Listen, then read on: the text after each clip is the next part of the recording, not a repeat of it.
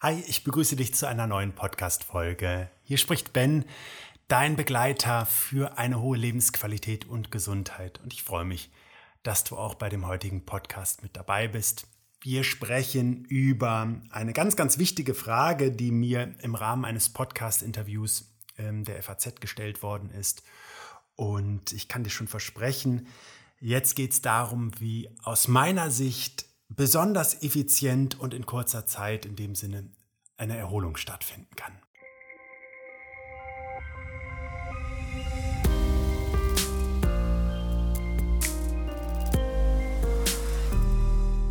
Die Frage, die mir gestellt worden ist, lautete, was sagen Sie als Sportwissenschaftler, wie man sich besonders effizient kurz erholt? Und das ist ja wirklich eine hochspannende Frage, weil die meisten Menschen unter chronischem Zeitmangel leiden und insofern, das ist so paradox, ja häufig an der eigenen Gesundheit oder der, dem Beitrag zur eigenen Gesundheit sparen und gerade Pausen immer noch in den Köpfen vieler Menschen als ähm, Bequemlichkeit, äh, Faulheit ähm, oder als zumindest im Arbeitsalltag, in Arbeitsprozessen überflüssig angesehen werden, weil sie einen nur ablenken, rausreißen oder sowas. Und dann dieses starre Bild existiert, ich mache jetzt erst meine Arbeit fertig, ich bin ein richtiger Leistungsmensch und danach kann ich mich entspannen. Und das ist mit Blick auf unsere Leistungsfähigkeit und auch auf die Qualität der Ergebnisse, die wir uns abverlangen, oft ein ziemlich eindimensionaler Blick, der äh, ja viel an Leistungsfähigkeit am Ende auch kostet, weil wir uns eben oft über die so starken innerlichen Bedürfnisse unseres Körpers versuchen hinwegzusetzen. Und das können wir nur mit einer enormen Willenskraft und eben auch einem enormen Energieaufwand kompensieren. Insofern differenziere ich als allererstes mal meine Aussage dahingehend, dass die Art der Belastung und die Art der Erholung, die Menschen brauchen, durchaus unterschiedlich ist.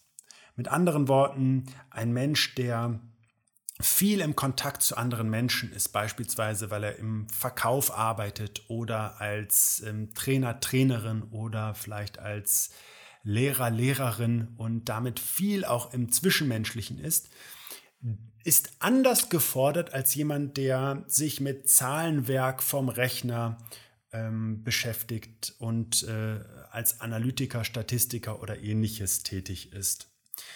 Insofern äh, ist schon wichtig wahrzunehmen, welche Form der Belastung herrscht vor. Und deswegen der erste wichtige Aspekt, den ich dir heute mitgeben möchte, ist zu schauen, dass du die Art, in der du gefordert bist, veränderst. Und das bedeutet, dass wir also die Tätigkeiten, die wir sonst ausüben, verändern. Das, ähm, wenn ich also nur am Rechner sitze, dann gehe ich vielleicht mal bewusst ins Gespräch mit einem anderen Menschen. Wenn ich ständig im Kontext, mit, im Kontext mit anderen Menschen bin, dann gehe ich vielleicht sogar bewusst mal einfach raus, ähm, setze mich dann auch mal irgendwo in Ruhe hin oder mache ein paar Schritte durch die Natur und bin mal für mich alleine und nutze auch diese Zeit, um nicht beispielsweise zum Handy zu greifen, ein Telefonat zu führen, Nachrichten zu beantworten oder einen Podcast anzuhören. Denn das ist der Moment, wo wir wieder eine Balance herstellen können. Deswegen ist es wichtig, dass wir wahrnehmen, was machen wir, was fordert uns und was ist sozusagen das Gegenteil von dem, was wir da machen können. Und selbst wenn wir dafür manchmal sogar ein bisschen unsere Komfortzone verlassen müssen, weil das uns dann etwas komisch vorkommt, ist das ein großer, großer Mehrwert. Also zusammenfassend kann man sagen, es könnte eine inhaltliche Veränderung geben, es könnte eine räumliche Veränderung und auch eine Interaktion, eine zwischenmenschliche Veränderung geben. Und das alles trägt dann dazu bei, dass wir einen Moment der Regeneration erzielen können. Und jetzt möchte ich noch mal ein bisschen allgemeiner da drin werden und gerade auch noch mal verdeutlichen, was viele Menschen in ihrem Alltag fordert, sei es beruflich oder sei es privat oder auch weil diese beiden Bereiche einfach ineinander übergehen und verschmelzen.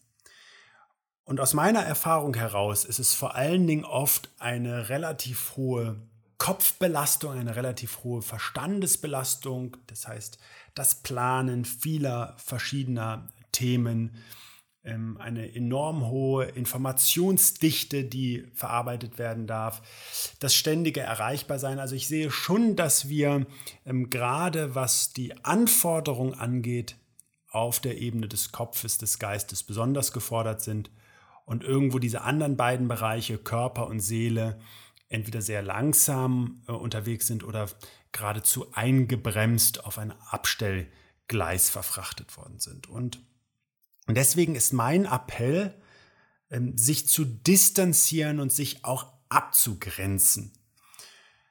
Es ist natürlich eine Errungenschaft, dass wir heute mit einem Klick irgendwie Informationen bekommen können, dass wir mit einem Klick erreichbar sein können, dass wir ganz einfach unsere Mails abrufen können und ähm, auch sehr schnell kommunizieren können. Aber es ist einfach auch ein Risiko, wenn wir damit nicht verantwortungsbewusst umgehen. Und wir können heute an nahezu jedem Fleckchen auf der Erde Informationen abrufen. Wir können da erreichbar sein. Wir können zu nahezu jeder Tageszeit erreichbar sein, wenn, und das ist eben das Entscheidende, wir nicht klare Spielregeln und klare Grenzen einrichten.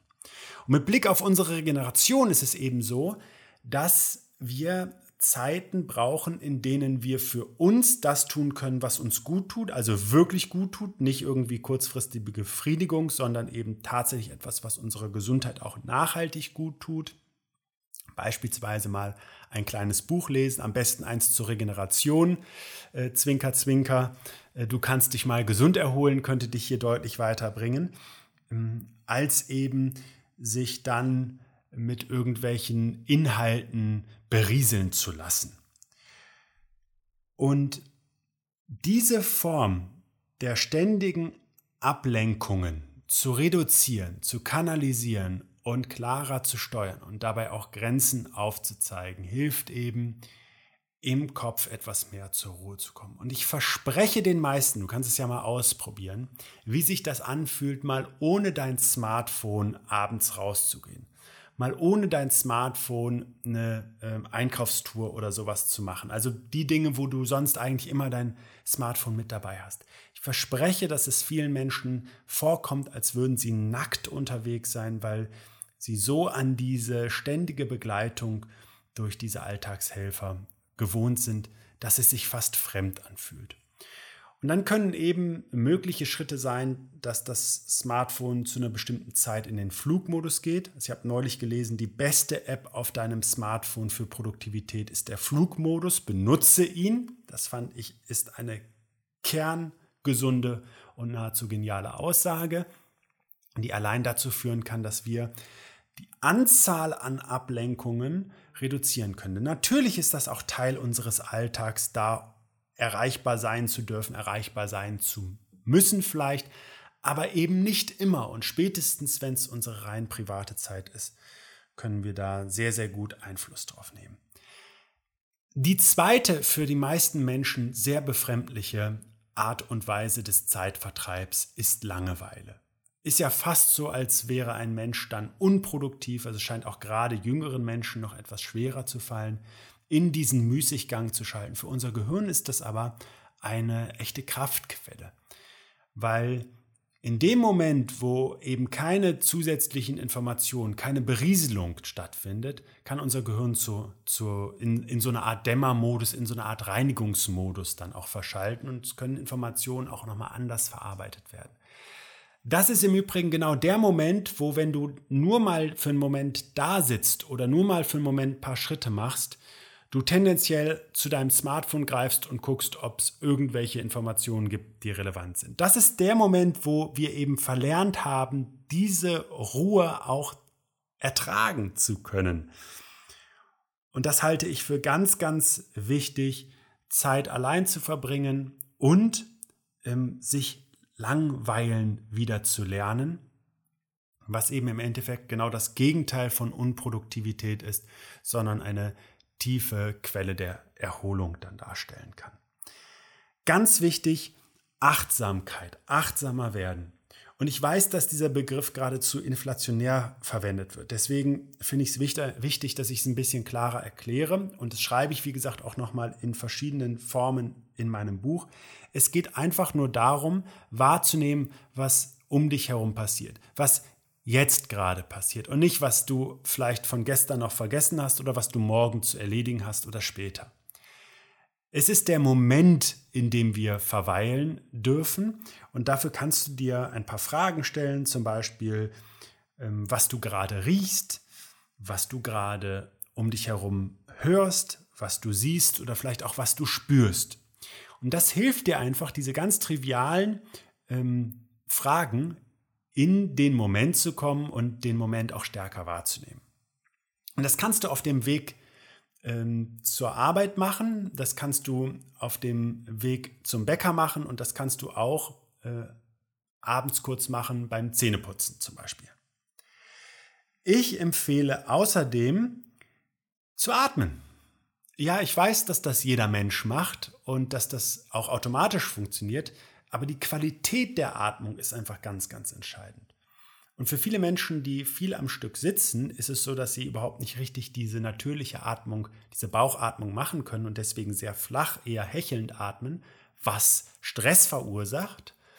Oder eben auch die Atmung ähm, nicht langsam und tief genug durchführen. Es geht dabei nicht um maximal tiefe Einatmung, aber schon um zum Beispiel eine Verlängerung der Ausatmung. Und ich gebe dir jetzt einfach mal eine der Übungen, die wir auch im 3x3 ähm, mit vermitteln, die sogenannte Nachatmung mit auf den Weg. Und hierhin machst du einfach zunächst eine halbe Einatmung, hältst dann kurz für so ein, zwei Sekunden inne und atmest dann nochmal maximal tief ein. Also wirklich, dass der gesamte Oberkörper und auch der Bauchraum geflutet ist und ab dem Moment atmest du ganz langsam aus. Vielleicht so für acht Sekunden. Also einfach, wenn du keine Uhr hast oder so, atme einfach langsam und lange aus. Vereinfachen kannst du dir das immer, wenn du die Lippen zum Beispiel leicht aufeinander legst, die sogenannte Lippenbremse verwendest, denn dann ist die Ausatmung wirklich langsamer, als wenn du einfach durch die Nase ausatmest. Das geht relativ zügig und so verlangsamst du die Ausatmung ganz bewusst. Und wenn du dabei noch so ein leichtes Summen oder Surren hast, dann stimuliert es auch nochmal ähm, Rezeptoren im, im Oberkörper und ähm, im Immunsystem und so weiter und so fort. Also hat auch einen Einfluss nochmal auf bestimmte Organe. Und wenn du das einfach mal für drei Minuten am Stück machst, dann ist das sozusagen eine ähm, sanfte Vollbremsung. Das heißt, der Parasympathikus, unser Vagusnerv, wird dabei stark aktiviert und der beschleunigt im Prinzip sämtliche Organprozesse, die ganz wichtig sind und sorgt für eine Regeneration.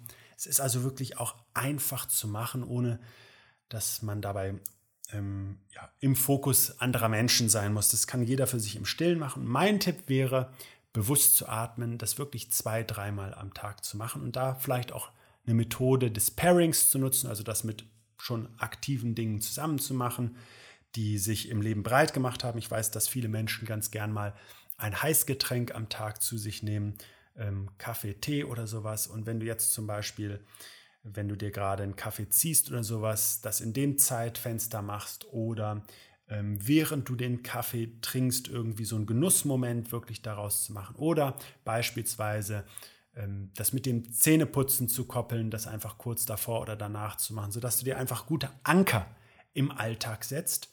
Und genauso gut empfehle ich das, ähm, eine schöne, ruhige Atmung nochmal ganz bewusst zum Einschlafen zelebriert wird, denn dadurch kannst du dich auch sehr schön in diesen Schlaf hinein begleiten und schon viele Prozesse die auch für eine gute Erholung im Nachtschlaf wesentlich sind, positiv unterstützen. Dann ist für mich ein ganz, ganz wesentlicher Faktor. du merkst, es sind kurze Dinge, aber es sind dann doch auch ein paar. Ich möchte ein gewisses Portfolio dir zur Verfügung stellen. Bewegung in der Natur. Natur hat einen ungewöhnlich positiven Einfluss auf unsere Regeneration. Allein das sollte der dringlichste Appell sein, an jeden von uns aufzupassen, dass wir uns ganz, ganz viele dieser natürlichen Lebensräume erhalten. Die sind nämlich auch und vor allen Dingen noch mit für den Menschen ganz wesentlich und seine Existenz und seine Zukunft hier auf der Erde, nicht nur auf die anderen Lebewesen, die Grund genug sind, dass wir uns dafür engagieren, und zwar alle in unserem täglichen Leben. Bewegen in der Natur ist eben die perfekte Mischung. Du kannst dich auch einfach so bewegen. Dann würde ich sagen, ruhiges Gehen zum Beispiel ist eine gute Möglichkeit, um unser Gehirn in einen sehr konstruktiven und umherschweifenden äh, Denkmodus zu versetzen, der sich unheimlich positiv auswirkt.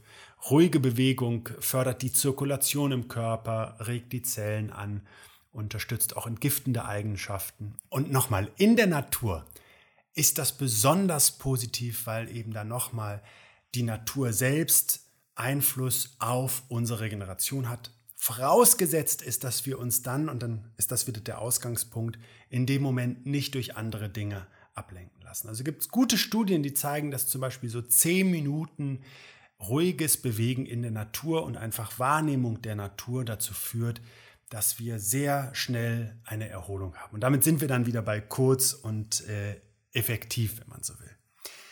Ich habe einen letzten ganz wesentlichen Aspekt und das ist die Tatsache, dass ich immer häufiger beobachte, dass Menschen eine eingeschränkte Wahrnehmung für Belastungsmomente im Alltag haben. Das bedeutet, wir sind in einem Modus zu funktionieren, abzuarbeiten, uns auch durch äußere Reize ablenken zu lassen und sind viel weniger in einer in einem inneren Dialog, in einer Reflexion der Dinge, die uns möglicherweise gerade anstrengen und belasten.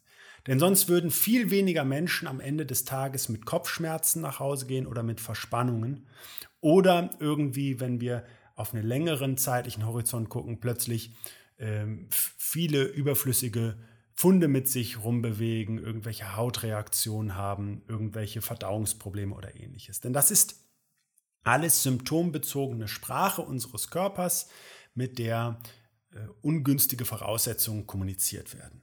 Worauf möchte ich hinaus?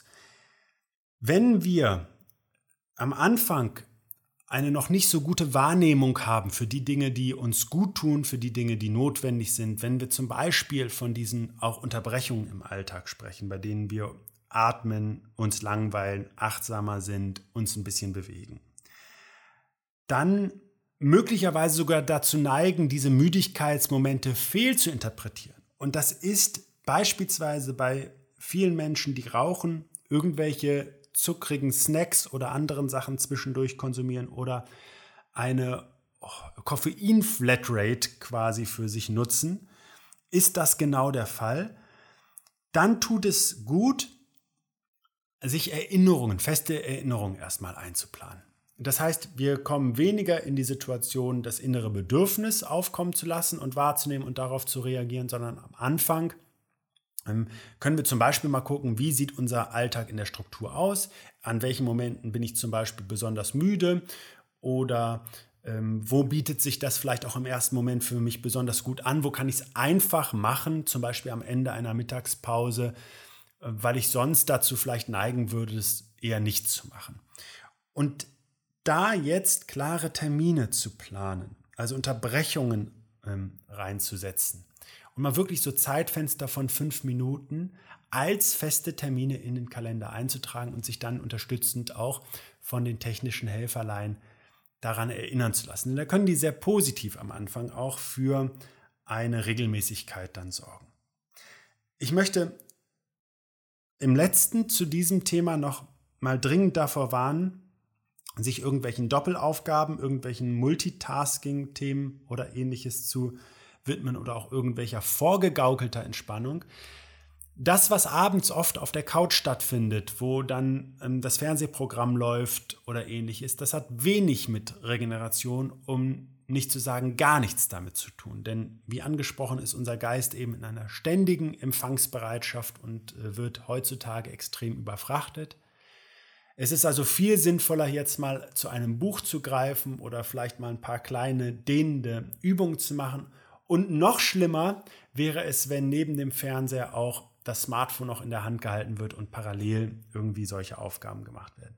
Wir tun alle gut daran, Multitasking in unserem Alltag, wenn möglich, zu vermeiden, denn es gibt gar nicht dieses Multitasking. Es ist immer ein Springen von einer Aufgabe zur nächsten und das bedeutet, dass wir eine höhere Fehleranfälligkeit, oft einen höheren Stress dabei empfinden und in der Regel auch deutlich länger für Aufgaben brauchen. Also hintereinander sich Zeit für Aufgaben zu nehmen und die dann abzuarbeiten und das auch nach Priorität zu machen, ist sicher sinnvoll. Alles andere, gerade wenn das Aufgaben sind, die auch Reaktion und Ressource brauchen, äh, ist der Output für die zweite Aufgabe fast gegen Null tendierend und wir arbeiten uns eigentlich mit jedem Sprung zwischen den verschiedenen Themen neu für unsere dann aktuelle Aufgabe ein. Und das ist fürchterlich unproduktiv und kostet jede Menge Ressource. Ich denke, es ist genug Stoff geliefert, um sich auf diese kurzen und damit auch sehr effizienten Erholungsstrategien einzulassen. Du kannst dir jetzt ja einfach mal eine für dich passende raussuchen. Ich empfehle nochmal, sie dir dann fest auch einzuplanen, sie vielleicht auch fest an etwas mit ranzuheften, was bereits sehr regelmäßig und zuverlässig in deinem Alltag ähm, stattfindet. Und äh, wenn du magst, äußerst du mal, was das in deinem Alltag für Veränderungen mitgebracht hat. Und ansonsten wünsche ich dir eine gute Woche und freue mich auf unsere nächste Begegnung hier. Alles Gute für dich.